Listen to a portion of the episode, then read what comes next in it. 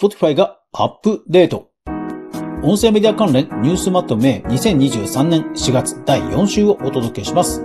Spotify がアップデートをしました。ホーム画面から音楽もしくはポッドキャストをタップしますと縦スクロールで曲やポッドキャスト番組を少しずつ試し聞きができるんです。まさにインスタリールや YouTube ショートのようにサクサク音声を聞きまくれるんです。これで新たな番組との出会いも。それでは早速学んでいきましょう。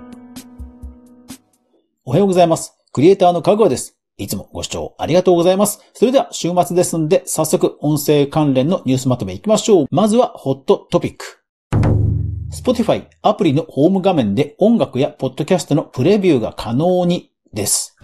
はい。いやー、久しぶりの Spotify 大型ニュースですね。えー、iOS、Android もう両方ともにアップデート来ています。私もですね、早速更新してみたところ、ニュースの記事にあるような感じではなくて、一回、ホーム画面の上の方にあります音楽、もしくはポッドキャストというところをタップすると、こう TikTok とかインスタリールのような縦スワイプのサクサクいろんな番組、曲が見られるモードになります。ただ、TikTok やインスタリールのように、スクロールをするといきなり音声が流れるのではなく、やっぱりワンタップはちょっと必要です。これなんか、イヤホンとかで聞いてる分には、自動で流れてもいいなとか思うので、設定欄とかで自動再生とか探してみたんですけど、ちょっとなかったんで、えー、これは、やっぱり一手間とはいえ、ワンタップしなくても、いろんな番組とのセレンディピティ、新たな出会いがあればいいなと思いましたんで、今後も期待したいなと思いますし、ラジオトーク、スタンド FM、他のね、音声配信アプリもぜひ実装してほしいなと思いました。本当に音声配信がブームになっていろんな番組が増えちゃいましたから、やっぱりね、新たな出会い、効率的に求めたいですよね。それでは戦略テック関連いきましょう。まずはこちら。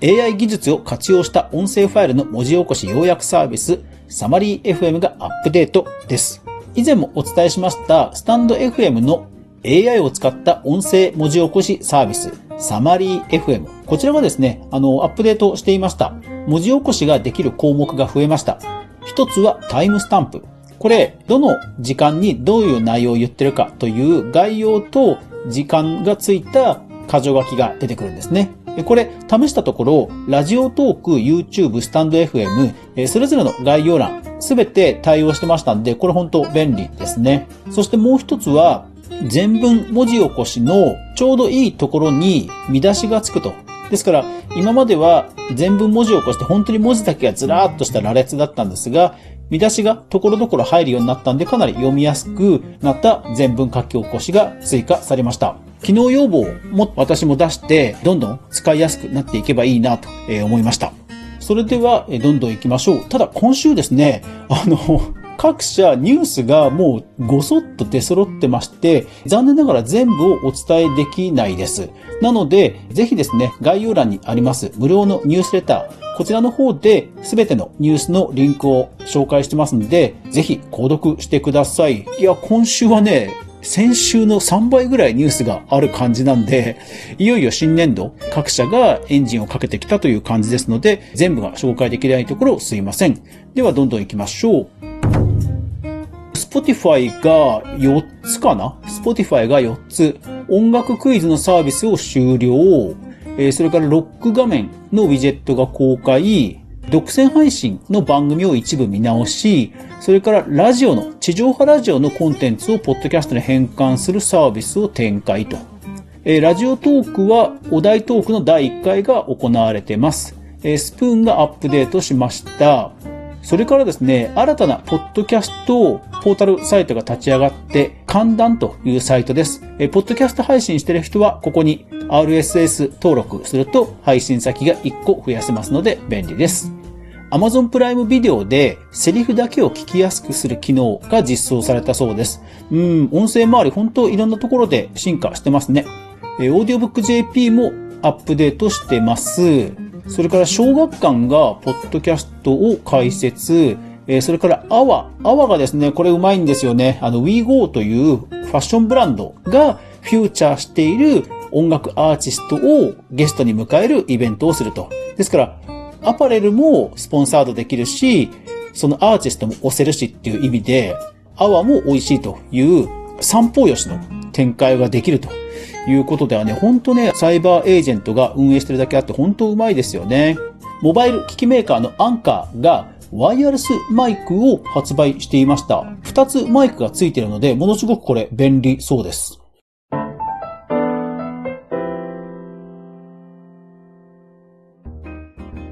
では、コンテンツ、コラム関連いきましょう。まずはこちら。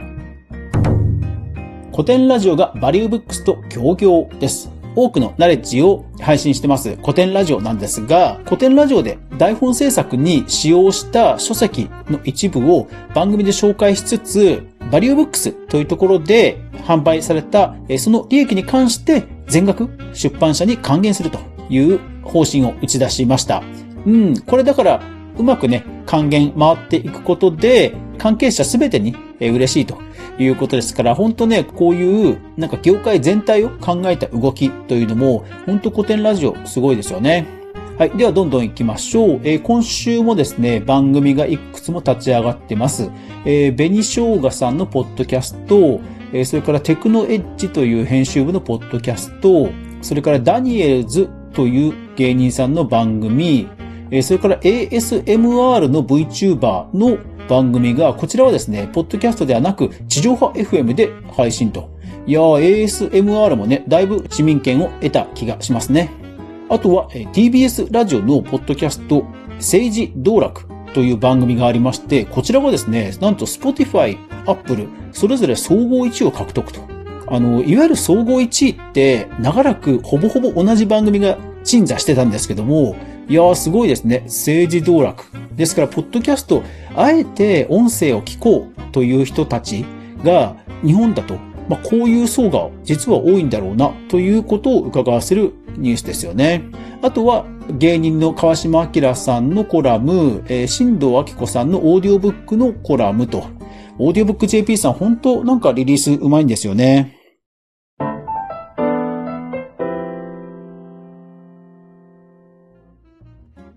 では、音声広告、データ、著作権、その他、どんどん行きましょう。ポッドキャストディレクターの新井里奈さんが、ツイッターで報じていました。どうやら、アメリカですと、キッズ向けのポッドキャストが、すごく伸びているそうです。うん。なんかこの辺は本当 YouTube の動きと非常に似てるかなという気がします。それから、音声広告のオトナルが配信しています、オトマーケというポッドキャストで、今週の内容の中で、音声広告の成長ぶりのデータが紹介されていました。興味深いところとしましては、引用します。新聞のデジタルは前年比103%、雑誌のデジタルが105%、テレビのデジタルが140%、そんな中、ラジオのデジタルが157%と、ですから、音声が一番その成長率としては高いと。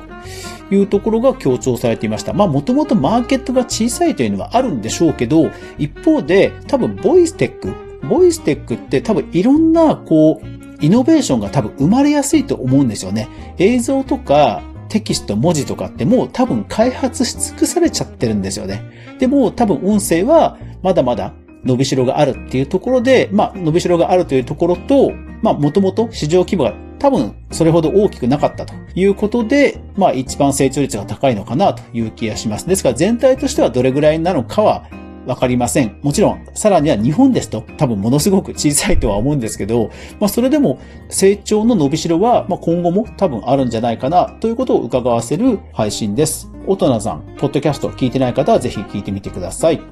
えー、あとは音楽とか出版の印税関係のまとめ記事、えー、それからいつも国内で多くのテック関連のデータ調査を発表してます MMD 研究所がヘッドホン、イヤホンに関する調査を発表してました。いややっぱり Apple の AirPods 強いですね。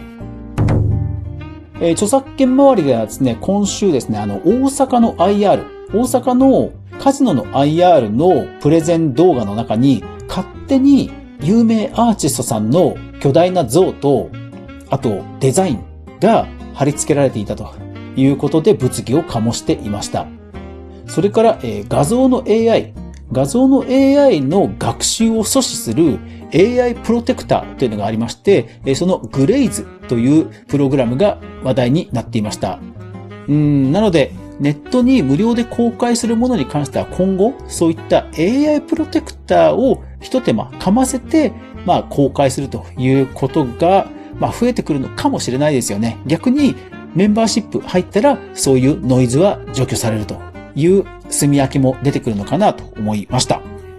それからなんとですね、今海外でヒットしてますスーパーマリオの映画ね、そのスーパーマリオのテーマ曲がアメリカ議会の国会図書館のなんと資料リストに登録されると。いやー本当日本のアニメ、ゲーム、特撮、漫画本当ね、あの、誇れるコンテンツになってきたなという感じがします。まあ、それもね、スポーツなどの祭典で日本のチームや日本の選手の皆さんが本当にこう日本というね、ブランディングを世に広めてくださってるというところも大きいとは思うんですが、いや、本当誇らしいですね。インバウンドも今だいぶ復活してるそうなんで、私もこの音声配信、ぜひ世界に羽ばたいてほしいなと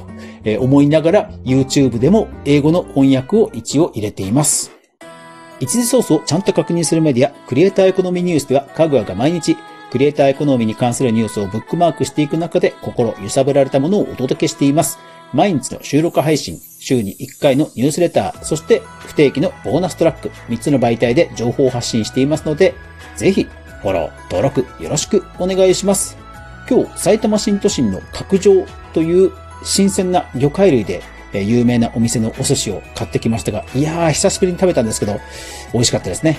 というわけで皆さん素敵な週末お過ごしください。いってらっしゃい